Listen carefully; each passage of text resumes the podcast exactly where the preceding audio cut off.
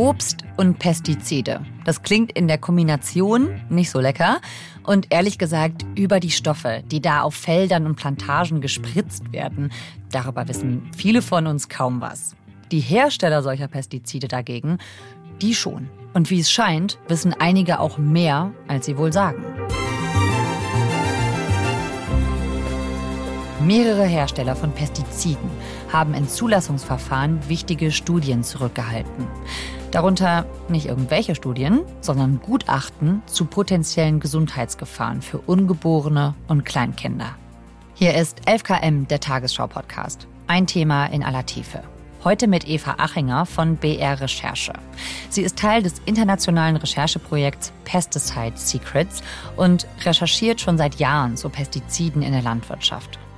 Sie erzählt, wie die Studienlücke eigentlich genau ans Licht gekommen ist und was das alles generell aussagt über unser System in der EU und in Deutschland, wie Pestizide geprüft und zugelassen werden. Mein Name ist Viktoria Michalzack.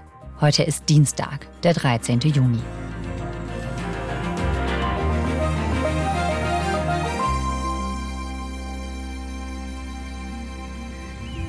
Hallo Eva. Hi. Wir sind heute auf dem Erdbeerfeld unterwegs. Okay. Oder auch im Erdbeergewächshaus. Genau, mhm. je nachdem.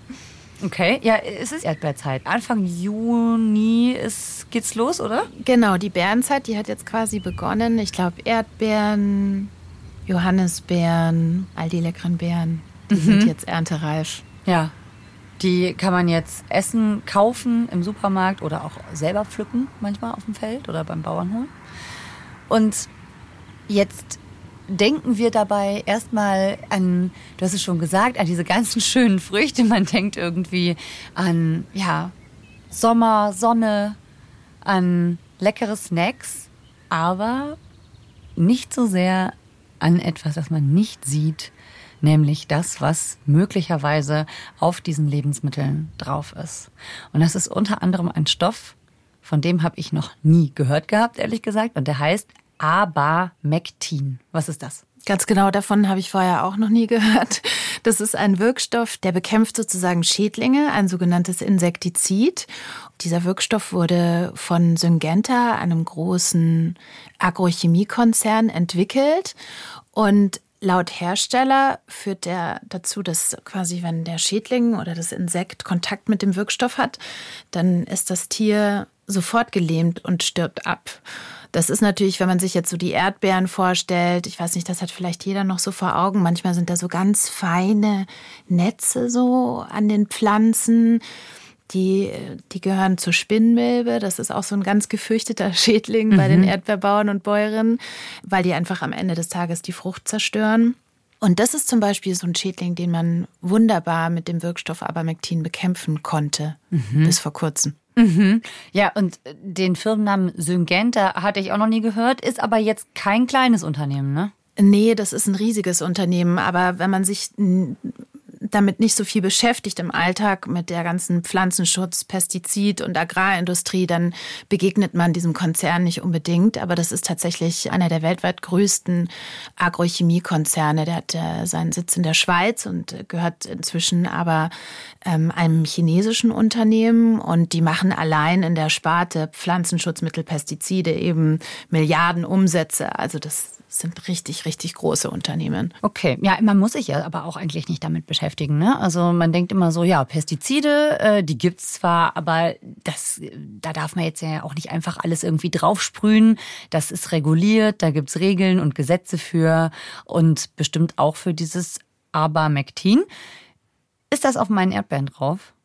Also der sollte auf deinen Erdbeeren nicht drauf sein, ähm, weil da gibt es ganz, ganz strenge Regeln, wie viel Rückstände von Pestiziden in Obst und Gemüse beispielsweise sein dürfen. Mhm. Das wird in einem aufwendigen Zulassungsprozess festgelegt, welche Konzentration sozusagen für den Menschen verträglich ist.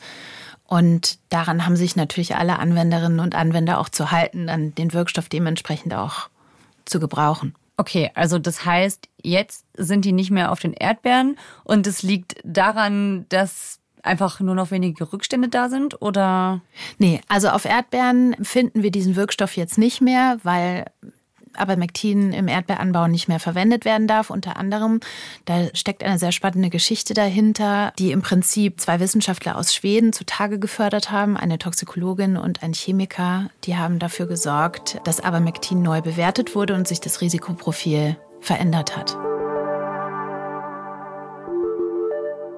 Und wie haben das schwedische Wissenschaftlerinnen und Wissenschaftler geschafft? Also die haben sich im Prinzip angeschaut, ob Hersteller von Pestiziden auch wirklich alle Studien einreichen, die sie durchgeführt haben. Also Hersteller, die Pestizide auf den Markt bringen wollen, die müssen so ein bestimmtes Set an Studien abgeben bei den Zulassungsbehörden. Mhm. Da wird untersucht, ist der Stoff gefährlich für die Umwelt, für den Menschen, für die Tiere.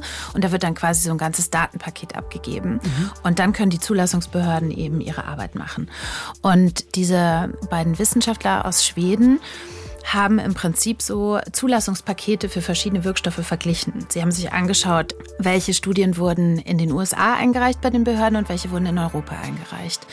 Und da haben sie eben festgestellt, dass sehr sensible Daten, also Studien fehlen, die sich damit beschäftigen, ob Pestizide oder inwiefern Pestizide die Entwicklung des Gehirns schädigen können. Das ist mhm. ein Aspekt, den man immer mal wieder untersucht bei Pestiziden, weil man weiß, dass Pestizide die Gehirnentwicklung schädigen können. Mhm. Und deswegen müssen Hersteller unter bestimmten Umständen diese Studien anfertigen. Okay. Und das heißt, Hersteller verkaufen ihr Produkt sowohl in den USA als auch hier. In den USA wurden aber bei den Behörden andere Studien abgegeben als hier. Ganz genau. Also in den USA, das haben die beiden eben festgestellt, wurden Studien zur sogenannten, jetzt wird es kompliziert, Entwicklungsneurotoxizität. Wir mhm. kürzen das vielleicht einfach als DNT-Studien ab. Das sind eben diese Studien, die untersuchen, inwieweit die Pestizide die Entwicklung des Gehirns schädigen können. Mhm. Diese Studien haben sie sich angeschaut, auf die haben sie sich beschränkt und eben festgestellt, aha, die Hersteller haben in den USA Studien eingereicht, die sie den europäischen Behörden nicht vorgelegt haben. Da fehlt also was. Genau.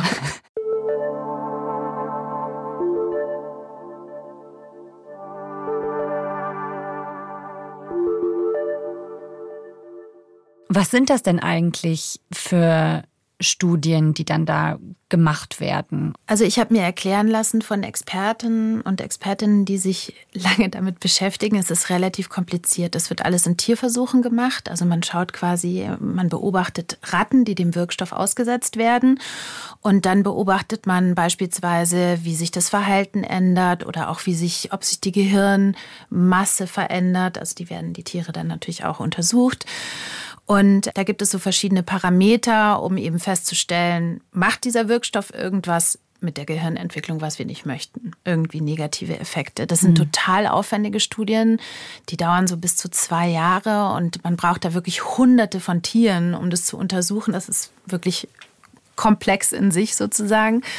Und die Studien sind sehr wichtig. Da ist sich die Wissenschaft eigentlich einig, weil die vor allem im Prinzip Embryonen und Kleinkinder betrifft, weil in dieser Zeit entwickelt sich unser Gehirn am stärksten. Das ist so die Lebensphase, wo, wo sich das Gehirn eben stark ausbildet. Mhm. Und die Gehirne sind quasi in dieser Phase auch extrem empfindlich gegenüber Chemikalien, unter anderem eben auch Pestiziden.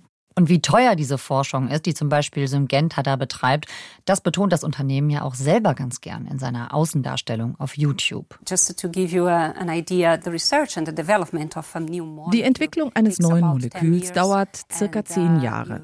Und wir investieren ca. 250 Millionen Schweizer Franken, um ein marktreifes Molekül zu entwickeln. Während dieser ganzen Zeit werden Studien durchgeführt, um sicherzustellen, dass die Produkte, die wir herausgeben, auch sicher sind. Für die Zulassung eines Produktes werden mehr als 1300 Studien durchgeführt. Mhm. Okay. Und das heißt, so eine Studie hat gefehlt oder solche Studien haben gefehlt. Eben Studien, die untersuchen, inwiefern die Pestizide die Gehirnentwicklung schädigen, was vor allem Kinder betrifft. Das ist ja schon eine wichtige Sache, die nachkommenden Generationen. Es gibt auch große Studien in den USA, die schon gezeigt haben, was da passieren kann, was die Auswirkungen sein können. Also wenn quasi Heranwachsende diesen Chemikalien zu stark ausgesetzt sind, dann beobachtet man verstärkt beispielsweise eine Erkrankung wie Autismus oder einen verminderten IQ oder Lernstörungen, ADHS. Da gibt es so ein ganzes Set an negativen Effekten, die man wirklich der Exposition von, von Pestiziden eben zurechnet. Also diese Studien, die da gefehlt haben, die wären wichtig gewesen, Einfach um das Risiko richtig einzuschätzen, weil genau das dabei rausgekommen ist. Die waren aber nicht da, weil sie nicht eingereicht wurden. Und das haben die Schweden rausgefunden oder wer war das? Das haben die ähm, eben beiden Wissenschaftler aus Schweden rausgefunden und das ist eben so ganz spannend, weil, weil sie das so auf eine relativ einfache Art und Weise zeigen konnten, dass sie einfach verglichen haben, diese Pakete, das ist auch fast alles Open Source, ähm, also man kann fast alles in öffentlichen Datenbanken sich eben anschauen, aber das sind natürlich tausende von Studien, also es war mhm. unglaublich viel Arbeit zu vergleichen, welcher Behörde liegt was vor. Und die haben eben festgestellt, ja, die europäischen Behörden haben weniger Wissen als die amerikanischen. Das birgt natürlich auch die Gefahr, ähm, das hat mir einer der Wissenschaftler auch ganz gut erklärt, Axel Mie, ähm, der ist Chemiker von der Stockholm University, dass die Unternehmen halt, wenn sie Studien nicht einreichen, dass wir hier Wirkstoffe und Pestizide auf dem Markt haben, die vielleicht im schlimmsten Fall gar nicht zugelassen worden wären, mhm. hätte man alle Informationen vorliegen gehabt. Jetzt haben wir schon so viel von denen gesprochen. Wer sind denn diese schwedischen Forscher? Also das ist einmal Axel Mie, ein Chemiker von der Stockholm University und Christina Ruden, die ist Toxikologin an der Stockholm University. Und die beiden beschäftigen sich schon seit vielen, vielen Jahren mit der Zulassung von Pestiziden und die sind wirklich Pros auf dem Gebiet, haben schon viele interessante wissenschaftliche Untersuchungen dazu gemacht. Axel Mie beispielsweise hat vor einigen Jahren äh, schon mal Ungereimtheiten bei einem sehr, sehr weit verbreiteten Pestizid festgestellt, bei der Zulassung von dem Pestizid. Das hat am Ende des Tages dazu geführt, dass der Wirkstoff in den USA gar nicht mehr eingesetzt werden durfte. Mhm. Das war so ein Pflanzenschutzmittel, was man für Orangen und Zitrusfrüchte benutzt. Also der hat da eine große Expertise und mhm. sich schon seit sehr, sehr vielen Jahren damit beschäftigt. Und deswegen haben die beiden sich jetzt im Prinzip mal angeguckt, ob es irgendwie eine gewisse Systematik gibt dahinter, dass Studien den Behörden nicht vorgelegt werden oder Informationen fehlen. Mhm. Was sind das für Leute? Was treibt die an? Die treibt, soweit ich sie einschätzen kann, vor allem an, das System zu verbessern. Mhm. Also die zeigen Probleme auf, die zeigen Lücken auf und die machen Verbesserungsvorschläge, aber sie wollen nicht zerstören. So mhm. verstehe ich sie. Sie wollen das bestehende System verbessern und neue Wege aufzeigen. Also das Zulassungssystem in Europa gilt schon als ein relativ gutes und sicheres. Also die Grundstruktur ist zumindest Experten zufolge wohl eine ganz gute. Die beiden sind aber eben schon bemüht, die vielleicht an den Stellen, wo sie verbesserungsbedürftig ist, auch zu verbessern, die Systematik. Ja. Kannst du noch einmal genau sagen, wie viele Studien haben die sich angeschaut und was genau kam da jetzt raus? Was war in den USA, wie oft vertreten und was in der EU? Also die haben sich eben ganz speziell nur die Studien zur Entwicklungsneurotoxizität angeschaut. Mhm. Ich kürze es jetzt mit DNT-Studie ab, weil es ein schweres Wort ist. Mhm. Also die Studien, die schauen, inwieweit das Pestizid oder der Wirkstoff darin das Gehirn schädigen kann. Mhm. Die haben sie sich angeguckt. Ein Paket von 35, mhm. die bei der amerikanischen Zulassungsbehörde eingereicht wurden. Und parallel dazu haben sie einfach geschaut, sind die gleichen Studien, die in den USA vorliegen, auch bei den europäischen Behörden vorgelegt worden und eingereicht worden und haben eben festgestellt, von diesen 35 Studien, die in den USA vorliegen, fehlen in Europa neun. Also ein gutes Viertel haben die europäischen Behörden gar nicht zu Gesicht bekommen. Und worin genau, jetzt mal ganz dumm gefragt, liegt da das Problem? Was ist die Gefahr dabei, wenn ein Viertel weniger Studien vorliegen? Die Gefahr ist, das hat mir Axel Mie auch ausführlich erklärt, dass wir zum Beispiel Stoffe auf dem Markt haben, die im Worst Case gar nicht zugelassen werden sollten oder nie hätten zugelassen werden sollen, sozusagen. Diese Regulierung und diese Auswertungen basieren ja darauf, dass die Behörden noch alle Studien vorliegen haben. Und wenn sie das nicht haben, dann kann das natürlich die Schlussfolgerungen der Behörde und die Bewertung des Stoffes beeinflussen. Weil die Behörden, das muss man sich so vorstellen, die können ihre Arbeit ja nur machen, wenn sie die Informationen vorliegen haben. Klar. Die brauchen einfach das ganze Bild. Und nicht nur das halbe und nicht ein lückenhaftes Bild, sondern ein ganzes. Und dann können sie sagen, ja, der Stoff, den kann man in der und der Konzentration ausbringen. So und so in der und der Anwendung ist es für uns Verbraucherinnen und Verbraucher nicht schädlich. Und ohne dieses ganze Bild können die ihre Arbeit nicht machen. Und die beiden Wissenschaftler kommen im Prinzip zu dem Schluss, dass man das ganze Zulassungssystem so natürlich aushöhlt. Ne? Also wenn man hier und da mal Informationen und Bits und Pieces weglässt, wie soll man da verlässliche Auskünfte geben? Wie soll mhm. man da verlässliche Risikobewertungen machen? Die Firmen sind verantwortlich für die Sicherheit ihrer Produkte. Und das ist nicht einfach nur ein Satz, sondern es gibt eine ganze Gesetzgebung dahinter, wo spezifiziert wird, was sie alles an Dokumentation einreichen müssen, damit ihr Stoff zugelassen werden kann. Oder damit er vielleicht am Ende nicht zugelassen werden kann. Und das ist also gesetzlich geregelt. Und wenn die Firmen selber entscheiden, welche Studien sie einreichen, dann laufen wir natürlich das Risiko, dass die entsprechenden Schlussfolgerungen am Ende falsch sind. Was hätten diese Studien verändert? Also man muss es sich so vorstellen, die haben quasi 35 dieser Studien haben sie sich genauer angeschaut in den USA und haben festgestellt, neun davon haben die europäischen Behörden nie zu Gesicht bekommen.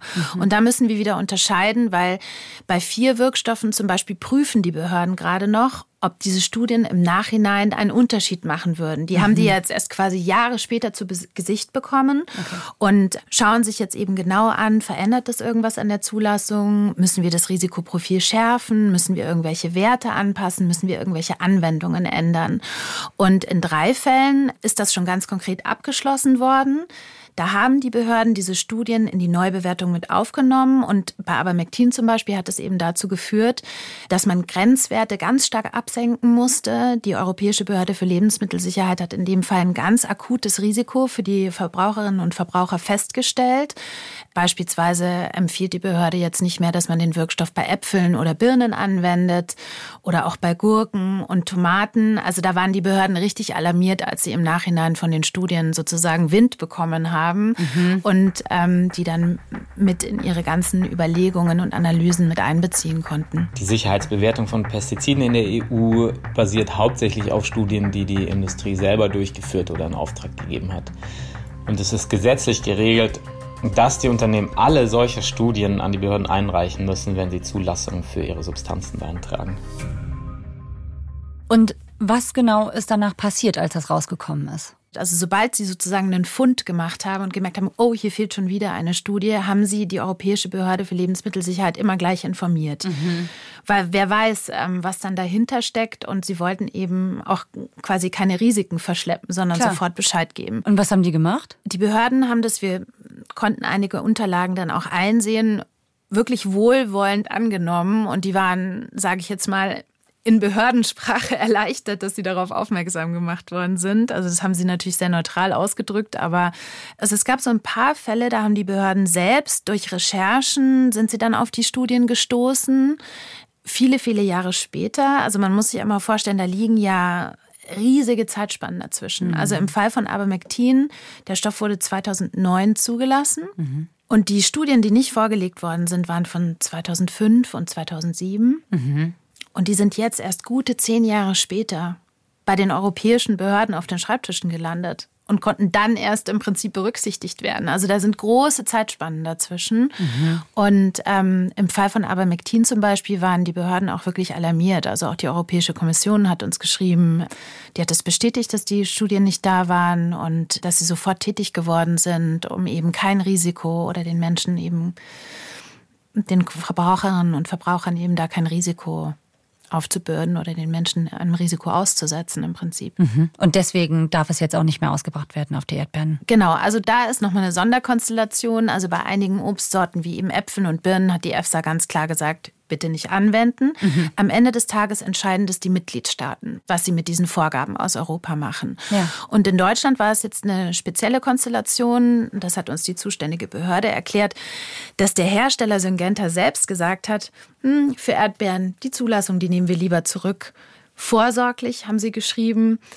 Hintergrund ist mutmaßlich, die hätten die Grenzwerte gar nicht einhalten können auf Erdbeeren. Also die haben quasi selbst sich zurückgezogen vom Markt, als sich die Regeln, die Spielregeln geändert haben. Also Moment mal, als die Behörde gesagt hat, hey, jetzt ändern wir den Grenzwert und als die Ergebnisse von den schwedischen Forscherinnen und Forschern öffentlich geworden sind, in diesem Moment hat die Firma Syngenta gesagt, ach so, wir hätten gerne, dass ihr Abermectin nicht mehr benutzt, bevor es ihnen verboten wurde quasi. Das ist eine mögliche Interpretation. Also Sie okay. haben es so ausgedrückt, dass Sie gesagt haben, ähm, Sie wollen die Zulassung gar nicht mehr. Mhm. Sie ziehen sie vorsorglich zurück.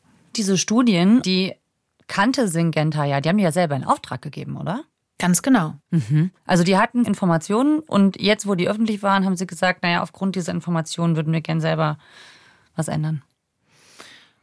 So haben sie es nicht ausgedrückt uns gegenüber. Wir haben sie natürlich gefragt, warum sie die Studien nicht eingereicht haben und warum sie die Studien nicht vorgelegt haben. Und der mhm. Konzern hat uns geantwortet, die haben das eingeräumt, dass sie die Studien nicht eingereicht haben, aber sie haben so argumentiert, dass, es, dass sie die im Rahmen des Zulassungsprozesses in den USA quasi durchgeführt haben. Mhm.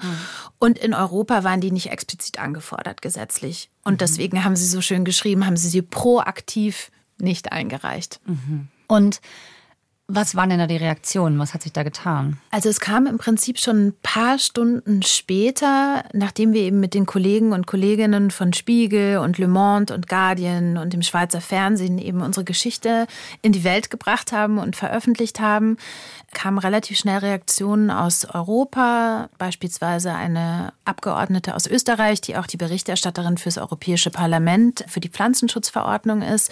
Sarah Wiener heißt die. Die Analyse zeigt, dass die Pestizidindustrie die EU-Behörden an der Nase herumführt.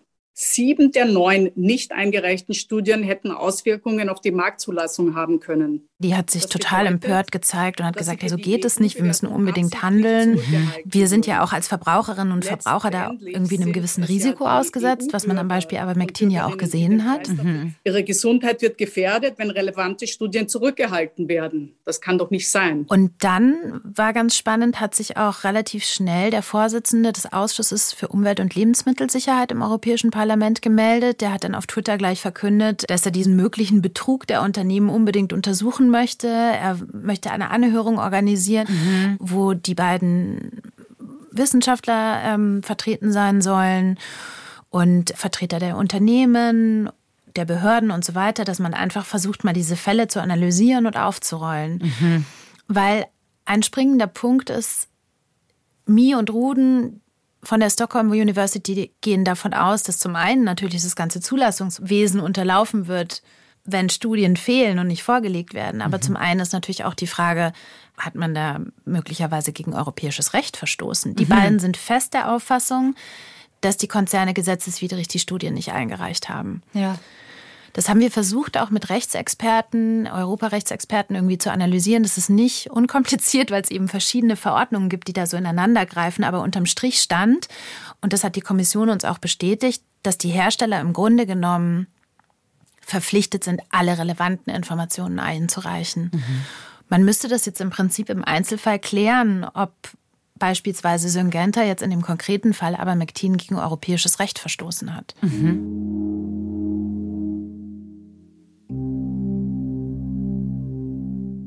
Mir stellt sich jetzt die Frage, wieso können sich Konzerne überhaupt aussuchen, welche Studien die abgeben? Also ich hätte jetzt gedacht, man muss doch dann bestimmt auch alle Studien einreichen, die man in Auftrag gibt. Ne? Die werden ja einigermaßen hoffentlich ergebnisoffen durchgeführt. Dann denkt man doch auch, die müssen alle abgegeben werden. Ist das nicht so? Es ist ein bisschen komplizierter. Also es gibt Studien, die müssen immer abgegeben werden. Da mhm. hast du total recht. Das ist quasi gesetzlich vorgeschrieben. Kann man sich vorstellen wie so ein Merkzettel. Den kriegt das Unternehmen so, das und das bitte musst du abarbeiten. Und wenn du damit fertig bist, dann kannst du die Zulassung beantragen. Diese DNT-Studien, von denen wir jetzt hier sprechen, die sind nicht immer explizit vorgeschrieben. Die mhm. werden auf Verdacht gemacht, wenn man schon ahnt, mh, hm, der Wirkstoff, der könnte da Probleme bereiten was bei den Amerikanern offensichtlich auch der Fall war, dass sie gesagt haben, bitte macht diese Studien für die Wirkstoffe.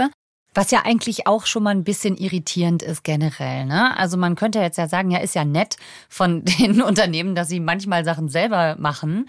Aber eigentlich klafft doch da diese Lücke, dass sie das sich aussuchen können. Also dass ein Unternehmen die eigene Sicherheitsbewertung macht. Das ist doch schon irgendwie ein Interessenkonflikt, oder? Genau, und da ist auch irgendwie der Wurm drin. Das ist auch so quasi die übergreifende Schlussfolgerung von Axel Mier und Christina Ruden, hm.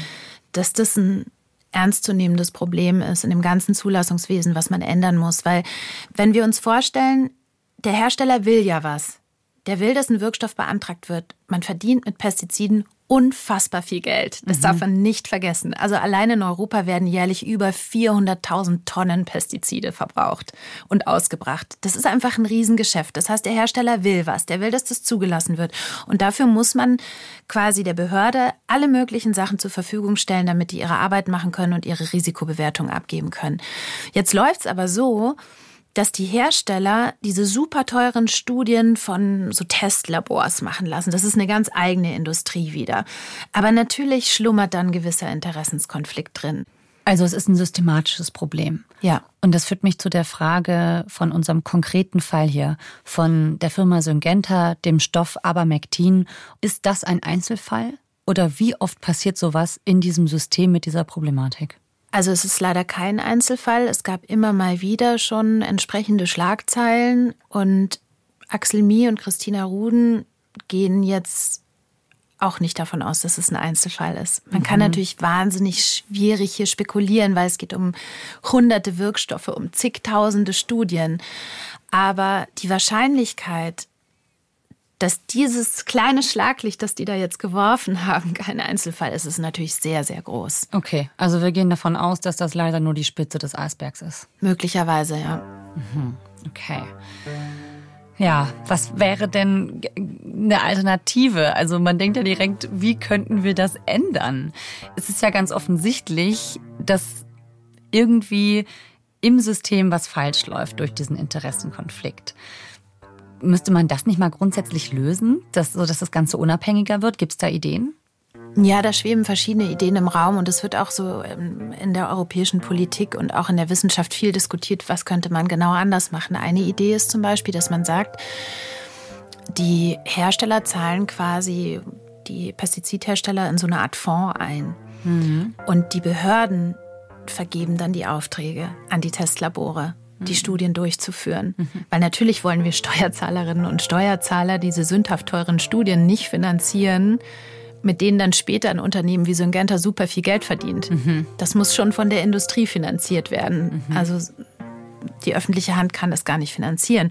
Und das wäre eben eine Idee, dass man da mehr Transparenz drin hat, dass die Behörden wissen, welche Studien wurden wirklich durchgeführt, welche wurden in Auftrag gegeben, welche Unternehmen, Testlabore machen die und so weiter. Mhm. Das wäre eine Idee. Warum machen wir das eigentlich nicht? Es ist total logisch. Und ich dachte es mir auch nach der Recherche jetzt, ja, das wäre doch schon mal eine gute Idee, weil am das Ende des auch Tages. So einfach. Es klingt total einfach, aber dieses ganze Zulassungswesen ist natürlich ultra kompliziert hm. und man blickt jetzt dann vielleicht so ein bisschen naiv da drauf und denkt sich, ja, ähm, mach das doch einfach anders. Es gibt tatsächlich Verbesserungen, die meiner Meinung nach super sinnvoll sind. Also seit 2021 beispielsweise gab es so eine Transparenzoffensive. Das heißt, es gibt jetzt Register wo die Behörde sehen kann, die und die Studie wurde durchgeführt. Mhm. Also das, was, was Mi und Ruden jetzt ausgegraben haben, was da vor 10, 15 Jahren passiert ist, mhm. ist seit 2021 nicht mehr so leicht. Ja. Weil die Behörde einfach so eine Checkliste hat, ah, die und die Studie wurde gemacht, das kann ich sehen und dann kann ich dem Hersteller sagen, du, die fehlt, aber die möchte ich gerne auch anschauen. Mhm. Was, was hat aber das gilt leider nicht rückwirkend. Das heißt, alle Fälle, die mhm. vor 21 sozusagen zugelassen wurden oder ja. wieder zugelassen wurden, fallen einfach nicht in diese Transparenz. Transparenzoffensive rein. Hm. Okay. Und sag mal, was sagen denn eigentlich die zum Beispiel Erdbeerbauern und Bäuerinnen? Das sind ja deren Produkte, die verkauft wurden.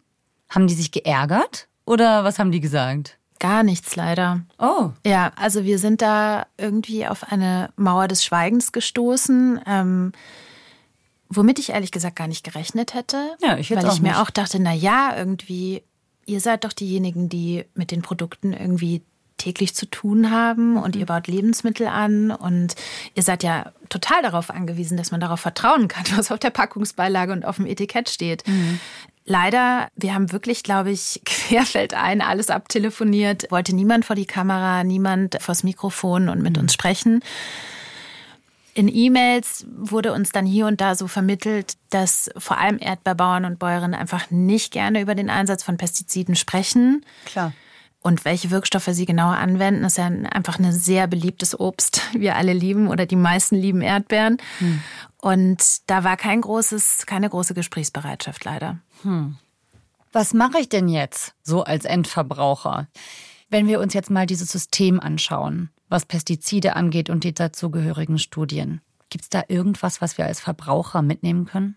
Also abgesehen davon, dass man natürlich immer die Wahl hat im Supermarkt oder im Obstladen und Gemüseladen, was man kauft, ob es behandelt ist oder nicht behandelt ist. Also Bio oder nicht? Ganz genau. Mhm. Abgesehen davon weiß ich nicht, wie viele Handlungsmöglichkeiten da man da hat. Also ich selbst habe mir gedacht, hm, mein Vertrauen in dieses ganze Zulassungswesen ist natürlich schon sehr irritiert gewesen nach der Geschichte. Mhm.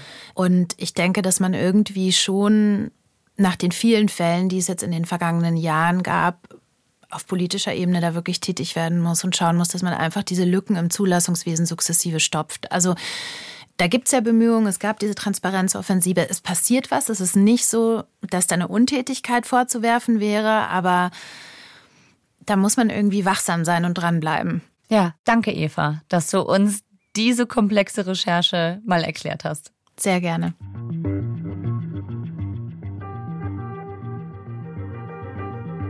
Das war unsere Folge hier bei 11KM, der Tagesschau-Podcast. Wie Pestizidhersteller nicht all ihre Studien mit der EU geteilt haben. Das hat Eva Achinger vom BR herausgefunden. Die Pesticide Secrets sind eine Zusammenarbeit von BR Recherche, dem Magazin Der Spiegel, dem Schweizer SRF, der französischen Zeitung Le Monde und dem britischen The Guardian. Alle Infos zur Pesticide Secrets Recherche, die findet ihr auf tagesschau.de. Den Link dazu packen wir euch in die Shownotes. Autor der Folge ist Sandro Schröder. Mitgearbeitet hat Marc Hoffmann. Produktion Ruth Maria Ostermann, Konrad Winkler und Simon Schuling. Redaktionsleitung Lena Gürtler und Fumiko Lipp.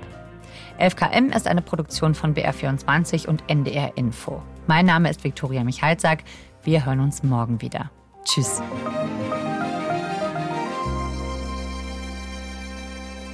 Lösungen statt Probleme. Darum geht es bei unseren Kolleginnen und Kollegen von Dreimal Besser, dem Podcast von BR24. Die wollen nicht die Welt schönreden, sondern zeigen, wie es in Zukunft besser laufen könnte. Von den kleinen Sachen im Alltag bis zu den großen gesellschaftlichen Fragen.